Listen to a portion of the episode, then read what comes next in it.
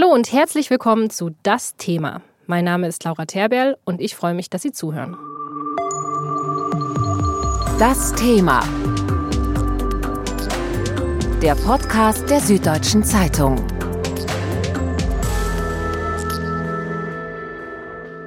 Und in den ersten Folgen unseres Podcasts sprechen wir über die Paradise Papers, das neue große Investigativprojekt der SZ.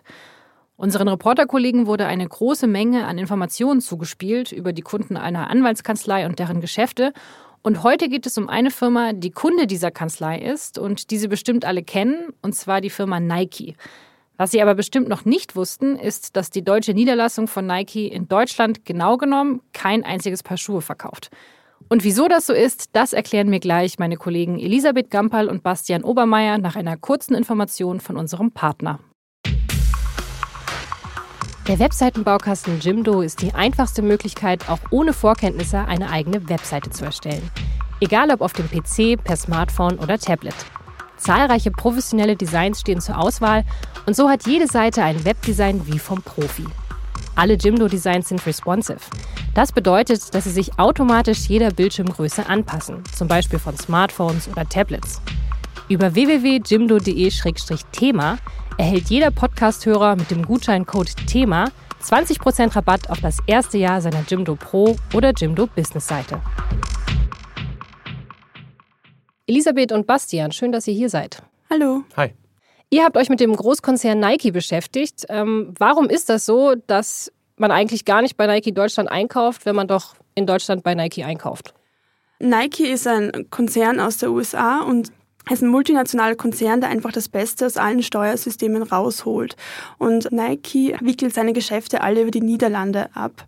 Und Nike Deutschland, es gibt ein Büro in Deutschland, das ist eigentlich sowas wie ein Vermittler, das ist einfach nur so ein Hilfsassistent, der eigentlich sowas wie Werbung und Sponsoring macht für den Konzern, aber nicht Schuhe verkauft. Nochmal ganz kurz, wenn ich mir meinen Schuh hier kaufe, also zum Beispiel in München, wo geht dann das Geld hin?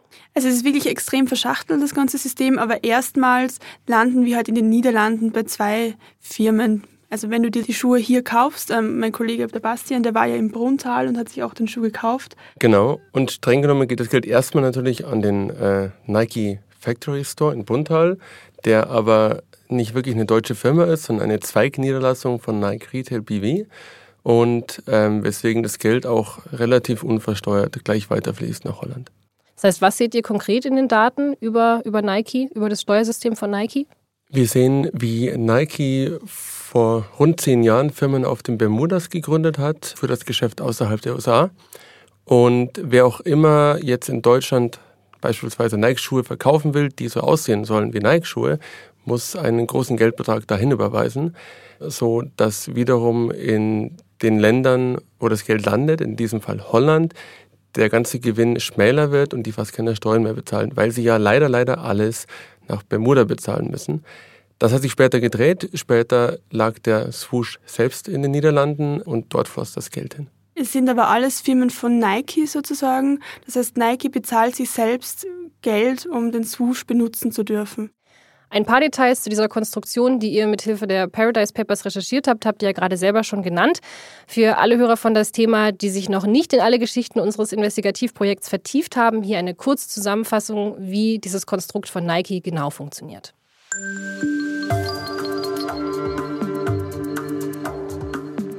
Erstmal nutzt Nike eine Steueroase mitten in Europa, die Niederlande. Wenn ich mir bei Nike in Deutschland Schuhe kaufe, dann wird das Geschäft immer über zwei niederländische Firmen von Nike abgewickelt. Aus steuerlicher Sicht heißt das, obwohl ich in Deutschland an der Kasse stehe, kaufe ich meine Sneakers eigentlich in den Niederlanden. Und die beiden Firmen, die sind dann mit einer dritten niederländischen Firma von Nike in einer sogenannten Steuergemeinschaft. Und das bedeutet, dass alle drei ihre Steuerlast miteinander teilen und deshalb herumschieben dürfen, wie sie wollen. Wenn eine Firma Verluste macht, dann verringert das auch die Gewinne der anderen Firmen. Obwohl die beiden niederländischen Firmen sehr, sehr viel Schuhe verkaufen, verdient die ganze Steuergemeinschaft relativ wenig. Der Grund, die dritte niederländische Firma, die zahlt sehr, sehr hohe Lizenzgebühren. 2016 waren das ungefähr eine Milliarde Euro. Und die zahlt sie an eine vierte niederländische Firma von Nike. Das heißt, Nike bezahlt Nike dafür, dass Nike-Schuhe aussehen wie Nike-Schuhe. Und weil die dritte Firma deshalb Verluste macht, zahlen alle drei niederländischen Firmen kaum Steuern. Das vierte niederländische Unternehmen, das die hohen Lizenzgebühren bekommt, das wird aber auch nicht besteuert, weil es eine sogenannte CV ist, eine Kommanditgesellschaft. Und da muss in den Niederlanden nur deren Partner Steuern bezahlen, nicht die CV selber. Und der Partner, der sitzt in den USA. Eigentlich müsste jetzt also die amerikanische Steuerbehörde den CV-Partner von Nike besteuern. Das macht sie aber auch nicht, denn für sie ist Nike schon in den Niederlanden steuerpflichtig. Die Niederlande tun also so, als ob die Nike-Einnahmen in den USA versteuert werden und die Steuerbehörde in den USA tun so, als ob Nike alles in den Niederlanden versteuern würde. Und so holt Nike aus zwei Steuersystemen das Beste für sich raus und zahlt am Ende fast gar keine Steuern. Also es hört sich jetzt so an, als ob quasi Nike das Geld, was sie einnehmen, einfach zehnmal hin und her schiebt von einer Nike-Firma zur anderen, um halt am Ende möglichst wenig Steuern zahlen zu müssen. Ja, letztlich ist es ein bisschen einfacher und klarer, jedenfalls aus der Sicht von Nike. Ähm, nämlich sagen die, unsere Europazentrale ist in Holland. Dort haben sie auch viele Mitarbeiter und dort ziehen sie, ich glaube, aus 75 Ländern die ganzen Gewinne zusammen und verkaufen das dann mit, mit dem Argument uns gegenüber, wir haben dort ja so viele Angestellte, wo man viele Angestellte hat, dort bezahlt man Steuern. Was sie nicht sagen, ist, dass sie auch da fast keine Steuern bezahlen und so führt sich das Ganze selbst ad absurdum. Woher kommt diese Idee? Letztlich entsteht das im, ich weiß nicht, in der Controlling oder in der Finance-Abteilung von Nike. Die setzen sich hin und überlegen, wie kommen wir da am besten raus? Wir wollen ja keine Steuern bezahlen oder so wenig wie möglich. Und da haben die beispielsweise Anfang des letzten Jahrzehnts überlegt, wie kann man das richtig machen, sind dann an Holland rangetreten und haben von denen so, so eine Art Steuerdeal bekommen, so um 2006, der hieß, wenn wir unsere Gewinne durch vorgeschobene Lizenzeinnahmen, Lizenzzahlungen für den Swoosh verschieben auf die Bermudas oder eine holländische Firma, dann müssen wir dafür keine Quellensteuer bezahlen. Das heißt, es bleibt nicht da. Das heißt, sie bleiben unbesteuert, weitgehend. Da muss doch ziemlich viel Arbeit drin stecken, sich dieses Konstrukt, was wir gerade versucht haben, ein bisschen zu erklären, sich sowas auszudenken. Wie lange braucht man denn, um so eine komplexe Struktur zu verstehen? Ich weiß nicht, wie lange man alleine dafür braucht. Ähm, wir haben das, wir hatten einfach das Glück, dass wir einfach ein internationales Team sind. Also wir haben sehr fähige Menschen in, in den Niederlanden, in England. Wir haben wirklich monatelang zusammengearbeitet und jeder hat sein Stückchen dazu beigetragen. Und auch nur deshalb kann es funktionieren. Also ich glaube, wenn wir nur zu zweit oder zu dritt in der Kammer gesessen wären, hier im SZ-Hochhaus, würden wir noch dran sitzen, denke ich mal nicht nur wir haben Testkäufe gemacht in Deutschland, sondern auch die Schweden sind dort in die Nike Stores gegangen und die Engländer, die Österreicher, die Schweizer. Jeder hat quasi geschaut in seinem Land, wo geht das Geld hin. Wir haben überall so das Prinzip Follow the Money gemacht und haben dann festgestellt, das Geld landet ja überall in derselben Firma in den Niederlanden und sind von da aus eben dann die Schritte weitergegangen, diese ganze Treppe hoch und haben versucht, den Gewinnen zu folgen bis, bis nach Amerika und haben dann aber festgestellt, dass sie dort gar nicht ankommen. Wer kann einem denn sowas erklären? Das sind meistens Leute, die sich wissenschaftlich damit befasst haben. Ähm, zum Beispiel gibt es einen Professor in den Niederlanden, der sich natürlich dann mit dem niederländischen Steuerrecht sehr, sehr gut auskennt. Das ist sehr speziell und hat nur entfernt Ähnlichkeit mit der Art, wie wir das in Deutschland regeln. Und wir haben mit deutschen Experten angefangen, zum Beispiel vom Netzwerk Steuergerechtigkeit, die sind da wahnsinnig gut und fit. Aber die sagen am Ende natürlich, wir können euch den deutschen Part erklären, aber für Niederlande müsst ihr jemand anderen fragen. Und die sagen dann wiederum, wenn ihr wissen wollt, wie das genau in Amerika ankommt, braucht ihr da jemanden. Und da eigentlich fast keine Geschichte, die wir recherchieren, in einem Land bleibt, streunen wir immer so rum und versuchen, die Experten zusammenzusuchen. Es ist ja auch der Sinn solcher Konstrukte, dass es von außen auch niemand versteht. Und wenn einfach ganz viele, wenn es über ganz viele Länder und, und Steueroasen geht, dass man am Ende vielleicht auch gar nicht so das durchblicken kann, wenn das, wenn das nur einer macht oder wenn man es nur von einer Seite das heißt, es kann sein, ihr habt einen Experten und ihr zeigt ihm das, aber der versteht es auch nicht. Ja, das ist zwischen mir mal passiert. Also öfters auch passiert, dass man solche Systeme Experten gezeigt hat und die dann gesagt haben, da muss ich jetzt leider passen. Und jeder Konzern macht das auch anders. Also das ist wahnsinnig speziell oft. Man hat, man hat dann Experten, die sagen, ich verstehe den ganzen unteren Teil, aber habe keine Ahnung, warum die das da oben machen. Und dann haben wir Experten, die sagen, ich weiß, was die oben machen, aber ich habe keine Ahnung, wo das Geld am Ende hingeht und sowas.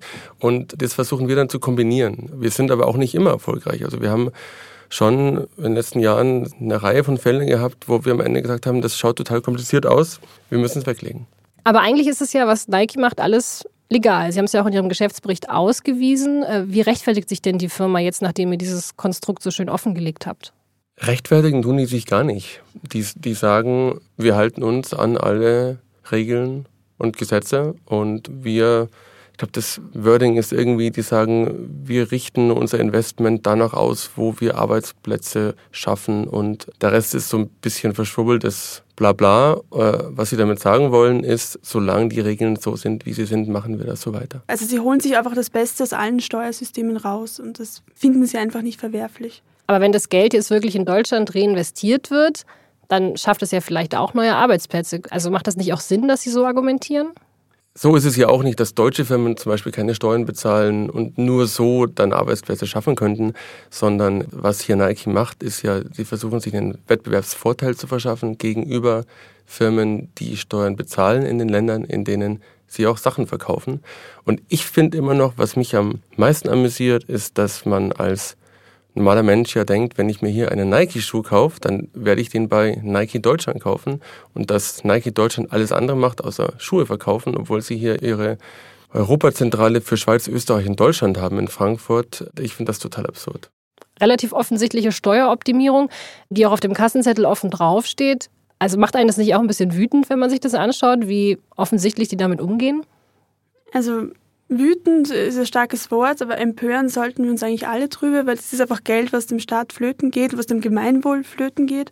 Aber es ist, für mich war es der erste Leak, den ich gemacht habe. Also Bastian hat ja gemeinsam mit auch Frederik Obermeier schon öfters ähm, an solchen Geschichten gearbeitet. Für mich war es sehr spannend, wie leicht man Regeln umschiffen kann und wie stark man eigentlich sich das auch alles wie beim Bild, beim Puzzle, sich das alles selbst zusammenbaut, wie man gerade einfach möchte. Jetzt man, man, ist jetzt mal in den Bermudas, ups, da geht's nicht mehr so gut, jetzt gehen wir, machen wir das System halt anders. Und wie leicht das eigentlich auch auszulesen ist, weil sie haben es ja in ihren Bilanzen, steht es eigentlich auch so drinnen. Man muss das nur sich hinsetzen und das mal alles lesen und das ist eigentlich echt verrückt.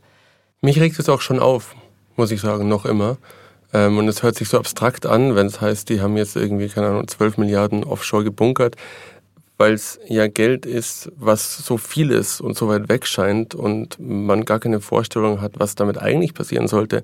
Weil was damit eigentlich passieren sollte, ist, dass wir damit unsere Krankenhäuser besser machen sollten, unsere Schulen, Straßen, was auch immer, alles, was hier irgendwie von der öffentlichen Hand gemacht wird, lebt von Steuergeldern und deswegen sind die Verlierer von diesen Modellen weniger die Konkurrenten, sondern mehr wie alle. Und ähm, das muss man wieder und wieder sagen. Wir haben uns alle daran gewöhnt, mhm. dass Starbucks und Apple und wie sie alle heißen, ihre, ihre Steuern minimieren bis zum geht nicht mehr. Das heißt aber nicht, dass wir darüber nicht mehr reden sollten. Wir sollten viel mehr darüber reden. Bei diesem Thema Steuervermeidung von globalen Konzernen, da hat man ja das Gefühl, dass es so oft immer im öffentlichen Bewusstsein ist. Wir sprechen so oft darüber, aber irgendwie geht da doch nichts voran, oder? Also wie ist da euer Eindruck? die Mühlen der Politik malen nun mal langsam, das ist halt so, aber es stimmt nicht, dass nichts vorangeht. Ähm, die EU hat sich auch wahnsinnig empört über das Steuerschlupfloch Niederlande und das soll jetzt auch geschlossen werden. Ich glaube, mit 2020 ist dann auch Schluss in den Niederlanden, aber wir müssen uns nichts vormachen, die Karawane zieht dann weiter zum nächsten Schlupfloch. Es sind ganz viele, viele mühsame und kleine Schritte dahin zu mehr Steuergerechtigkeit. Ich glaube, es ist mehr in der Öffentlichkeit als noch vor 10, 15 Jahren. Ähm, aber gleichzeitig sind die großen Konzerne natürlich, werden immer noch größer und immer noch mächtiger.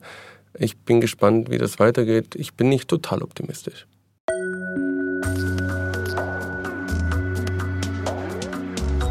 Diese Konstrukte werden durch die Länder ja auch erst möglich gemacht. Also Luxemburg oder die Niederlande, die schaffen ja diese Möglichkeiten für diese globalen Konzerne Steuern zu optimieren.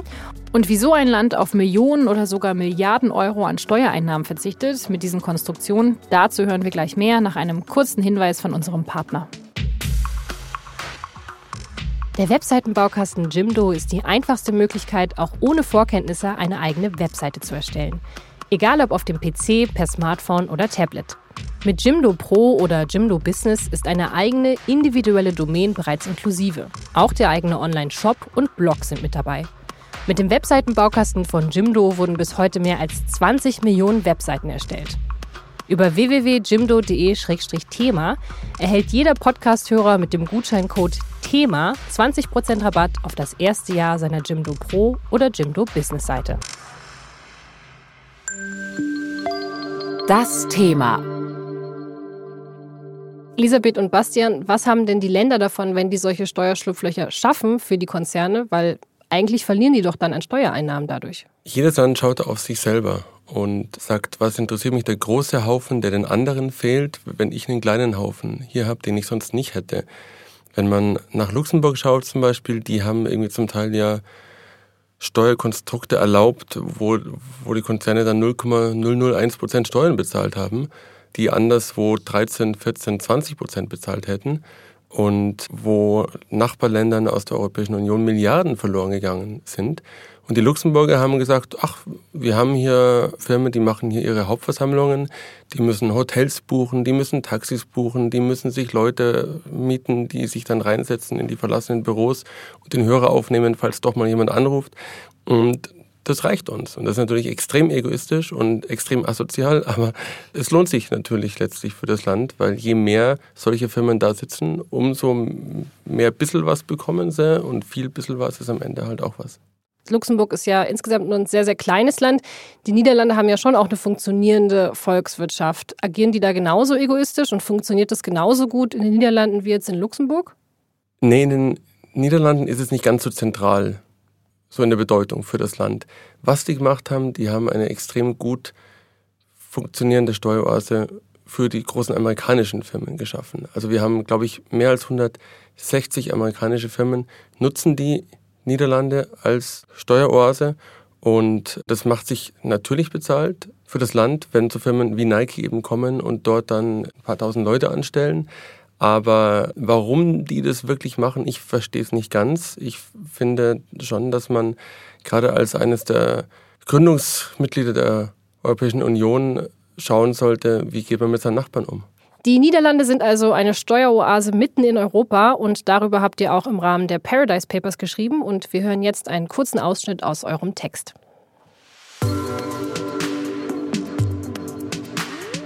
Für US-Konzerne sind die Niederlande inzwischen die wichtigste Steueroase weltweit. Nicht die Bermudas, nicht die Kaimaninseln, nicht Panama, sondern die Niederlande aus der Mitte der Europäischen Union. Allein in den Paradise Papers finden sich außer Nike auch der Taxidienst Uber, der Elektroautohersteller Tesla, der Schreibwarenkonzern Office Depot. Hinzu kommen Firmen, die nicht in den Paradise Papers auftauchen. CBS, das Kurierunternehmen FedEx, der Pharmakonzern Pfizer und so weiter. Im niederländischen Firmenregister finden sich allein mehr als 150 CVBV-Konstruktionen, die von US-Firmen genutzt werden. Experten kritisieren das CVBV-Modell schon seit langem. Sie werfen der niederländischen Regierung sogar vor, illegale staatliche Beihilfe zu leisten. Die Regierung hat zwar nachgegeben und angekündigt, die Rechtslage zu ändern, sie hat sich aber auch ausbedungen, das Schlupfloch noch bis 2020 offen halten zu dürfen. Die Niederlande haben sich also ein System überlegt, mit dem vor allem US-Konzerne in den Niederlanden sehr gut Steuern sparen können. Hat denn da niemand was dagegen? Regt sich da niemand auf in der Bevölkerung? Na, es gibt schon Leute, die das nicht gut finden, natürlich. Aber es ist schwer, quasi gegen das eigene Staatswohl zu argumentieren, weil das ja letztlich ist es für jeden Politiker unpopulär, wenn er sagen muss, ähm, ich will, dass wir was ändern und wir oder ihr als Wähler habt daraus keinen Vorteil, sondern einen Nachteil. Das kommt nicht so total gut an, weder hier noch dort. Also mit Solidarität kann man keine Wählerstimmen gewinnen. Leider nicht, offenbar, jedenfalls europaweit. Es ist halt ein krass abstraktes Thema und ich glaube, dass sich einfach viele nicht bewusst sind, was da eigentlich passiert in ihrem Land. Hm. Das ist das Problem. Also Steuer, also niemand mag Steuererklärung machen und noch weniger mag sich jemand mit Steuern beschäftigen und Bermuda, Offshore-Firmen, es ist super abstrakt, es ist super kompliziert und deswegen ist es einfach ein unattraktives Thema, auch für die Politik, nehme ich an. Und was können die Staaten da machen? Also wenn sie das Spiel nicht mitspielen wollen, dass man immer noch ein bisschen runtergeht und die Konzerne noch weniger Steuern zahlen lässt? Man muss natürlich Lösungen auf dem internationalen Level finden, sozusagen auf der höheren Ebene. Man muss sich absprechen und man muss sagen, okay, das macht jetzt niemand mehr von uns. Dann haben wir alle was davon, weil die Firmen dann Steuern bezahlen in jedem Land von uns. Und man kann schon auch Länder ausgrenzen, die sich da widersetzen. Man hat es ja gesehen in der Steuerhinterziehungsdebatte, da wurde dann massiver Druck ausgeübt, beispielsweise auf die Schweiz, und die sind dann eingeknickt. Wenn zum Beispiel Amerika kommt und sagt, hört mal, wenn wir unsere Bürger weiterhin dabei erwischen, wie sie über Schweizer Banken Steuern hinterziehen, dann schließen wir diese ganzen Schweizer Banken aus vom Handel in Amerika. Und so schnell kannst du gar nicht schauen, wie die einlenken. Und natürlich kann man auch sich überlegen, wenn, keine Ahnung, Bermuda oder Cayman oder Panama diesen Regeln, die wir finden, dass die irgendwie gültig sein sollten, wenn die denen nicht folgen, kann man natürlich sagen, wir verhängen wirtschaftliche Sanktionen. Das klingt zwar krass, aber ich finde nicht, dass man sich von Sozialparasiten äh, auf der Nase herumtanzen lassen muss, um das mal ein bisschen angespitzt zu sagen. Und dafür gibt es ja auch Projekte wie das unsere. Also ich glaube, genau, genau. also eben, also wir hatten Offshore Leaks, wir hatten Swiss Leaks, wir hatten das große Panama Papers vor anderthalb Jahren. Das sind einfach Großprojekte, die einfach auch solche, solche Oasen nicht trockenlegen, aber sichtbar machen wir veröffentlichen da ja auch Strukturen, die vorher nie so einsehbar waren. Und das, glaube ich, hat auch eine Auswirkung einerseits auf die öffentliche Meinung und zweitens auch ähm, macht es auch Druck auf die Politik. Es gab zum Beispiel den Panama Papers Untersuchungsausschuss in der EU. Das heißt, ihr habt schon das Gefühl, dass solche Leaks wie die Paradise Papers oder davor die Panama Papers dabei helfen können, diese Konstrukte irgendwann abzuschaffen? Wir werden die nicht abschaffen, aber was wir schon mitbekommen haben in den Wochen nach den Panama Papers, dass sich Leute gemeldet haben bei uns und gesagt haben, übrigens, ich arbeite bei dieser und jener Firma und hört mal zu, was die gerade machen. Die haben gerade ihre ganzen Steueroasenfirmen abgemeldet, weil die sich nicht öffentlich rechtfertigen wollen müssen dafür. Das heißt, was wir machen, ist, wir bauen Druck auf, weil wir die Leute nennen, weil wir sagen, was sie machen, die Firmen auch. Und wer jetzt ganz entspannt bleibt und sagt, äh, so wie Nike, wir machen das halt so, das ist unsere Politik, unsere Schuhe sind so cool, dass wir da überhaupt keine Einbußen befürchten, der kann das weiterhin so machen.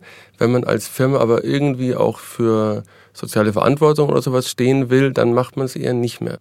Bastian, die Paradise Papers sind ja wie gesagt nicht das erste Leak für dich. Ähm, davor kamen die Panama Papers und auf die gab es damals ein riesiges Medienecho und das klang damals ungefähr so. The documents were leaked to the German newspaper Süddeutsche Zeitung. A blockbuster release. Panama Papers. We turn now to the banking bombshell causing shockwaves around the world. Some are calling the biggest data leak in history. By a German journalist called Bastian Obermeier from Süddeutsche Zeitung. Edward Snowden calling it the biggest leak in the history of data journalism. Das größte Datenleak, mit dem Journalisten jemals gearbeitet haben, das waren die Panama Papers und jetzt anderthalb Jahre später haben wir die Paradise Papers. Was ist denn das Besondere an den Paradise Papers, was sie auch von den Panama Papers unterscheidet? Wir hatten das letzte Mal ja Daten von der panamaischen Kanzlei Mossack Fonseca und dieses Mal sind die Daten breiter gestreut sozusagen. Wir haben sie von zwei Offshore-Providern, nämlich von Appleby und von Asia City und wir haben ähm, Daten, interne Daten von 19 ähm, Firmendatenbanken weltweit aus Steueroasen. Sprich, das sind die Daten, die man dort anlegt, in den jeweiligen Ländern, wenn man sich eine Firma dort anschafft. Das heißt, dieses Leak ist eigentlich nicht nur ein Leak, sondern mehrere. Genau, es sind viele Leaks dieses Mal. Es sind Leaks, die nicht nur wie beim letzten Mal aus Panama kommen, sondern die aus ganz vielen Orten, zum Beispiel ja auch von der Isle of Man, also einer sehr nahen Steueroase, aber auch von ganz weit weg, von den Cayman Islands, von den Bermudas, von ähm, sehr vielen Orten. Woher wisst ihr, dass diese Daten echt sind, diese ganzen Leaks? Wir wissen das immer nicht. Und das heißt, wir haben sehr viel Arbeit damit. Weil wenn wir der Quelle selbst nicht trauen können, weil wir zum Beispiel nicht wissen, wer die Quelle ist oder weil wir nicht wissen, was die genau macht, dann müssen wir versuchen, den Daten trauen zu können und dafür müssen wir sie überprüfen. Und das wiederum heißt, wir gehen in alle möglichen Firmendatenbanken und machen dort Crosschecks. Wir suchen uns alte Gerichtsurteile und schauen nach, was über die Firmen geschrieben wird. Wir suchen nach menschlichen Quellen, die mit uns darüber reden können. Wir gehen und schauen, ob die Firmenkonstruktionen, die wir sehen in den Daten, auch der Realität entsprechen. Sind da wirklich die Firmen an der Adresse? Wir fahren hin, wir klopfen, wir klingeln, wir rufen an. Und ganz am Schluss machen wir natürlich auch die Konfrontation was heißt, wir gehen zu diesen privaten Individuen oder Firmen und sagen, wir haben hier Daten, die besagen, Sie hatten folgende Offshore-Konstruktion, Sie besitzen eine Briefkastenfirma, was wollen Sie dazu sagen? Und wenn da jetzt die ganze Zeit kommen würde, wäre ich Briefkasten, hä? Äh, dann würden wir irgendwann nervös werden wahrscheinlich. Aber das sagt niemand. Die Leute sagen entweder, dazu sage ich nichts, oder sie sagen, ja, das war weil, oder sie sagen, das ist alles legal, aber es sagt niemand, äh, das haben sie sich doch gerade ausgedacht. Und solange wir diese Antwort nicht ständig bekommen, machen wir uns wenig Sorgen und sind natürlich trotzdem ständig am Überprüfen. Und das Gute ist, das machen nicht nur wir, sondern das machen alle 360 Kollegen und Kolleginnen, mit denen wir diesmal arbeiten. Die gehen alle raus, die versuchen das alle zu überprüfen, sodass wir uns am Ende relativ sicher sein können, dass das Große und Ganze wahr und authentisch ist. Wenn man also einen Namen in den Daten gefunden hat, wie viel Prozent der Arbeit ist dann schon erledigt? Oh, oh ziemlich wenig, würde ich sagen. Drei Prozent. Keine Ahnung, das wäre so schön. Wir haben auch manchmal Geschichten, die sich weitgehend in den Daten abspielen, wenn wir viele E-Mails finden und viele Verträge und so. Aber meistens ist es so, dass wir einen Fund haben, der erstmal interessant klingt und dann gehen wir los, dann überlegen wir, was wäre denn die Geschichte, wenn es eine wäre und dann versuchen wir die zu finden, die zu verifizieren. Und ich würde sagen, aus meiner Leak-Erfahrung in den letzten fünf Jahren, dass man ungefähr acht von zehn Geschichten wieder wegschmeißt, die man schon recherchiert hat oder die man gerade richtig angefangen hat zu recherchieren. Und man startet ja immer mit einer gewissen Euphorie. Man denkt sich, ja, das ist eine super Geschichte. Und dann, dann geht man da rein und man sucht und man sucht. Und man braucht schon eine hohe Frustrationstoleranz, äh, um zu ertragen, dass man ständig Geschichten wieder absägt äh, also und wegwirft. Also in acht von zehn Fällen recherchiert man einfach für die Tonne.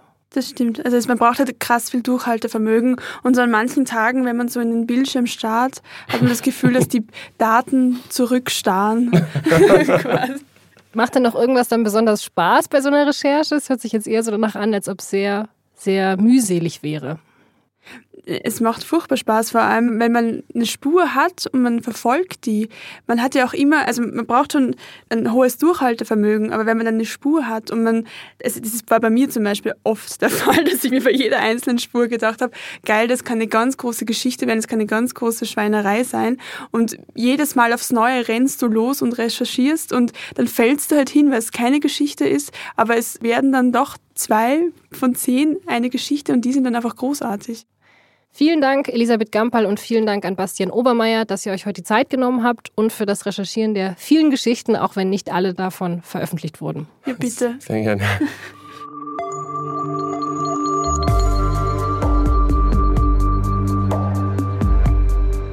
Ein Dank speziell zu dieser Folge geht auch an unseren SZ-Kollegen Frederik Obermeier, der mitrecherchiert und mitgeschrieben hat, und an Simon Bowers vom ICJ und Karlin Küpers von unserem niederländischen Partner, die an der Recherche beteiligt waren. Das war das Thema spezial zu den Paradise Papers. Jeden Tag hören Sie eine neue Audiofolge zu unserem großen Investigativprojekt. Alle Folgen finden Sie unter sz.de-podcast. Dort zeigen wir Ihnen auch, wie Sie die ganze Reihe Das Thema als Podcast abonnieren können. Vielen Dank fürs Zuhören. Bis bald. Das Thema. Moderation und Redaktion Laura Terberl. Regie und Produktion Ikone Media im Auftrag der Süddeutschen Zeitung. Alle Informationen unter sz.de-podcast.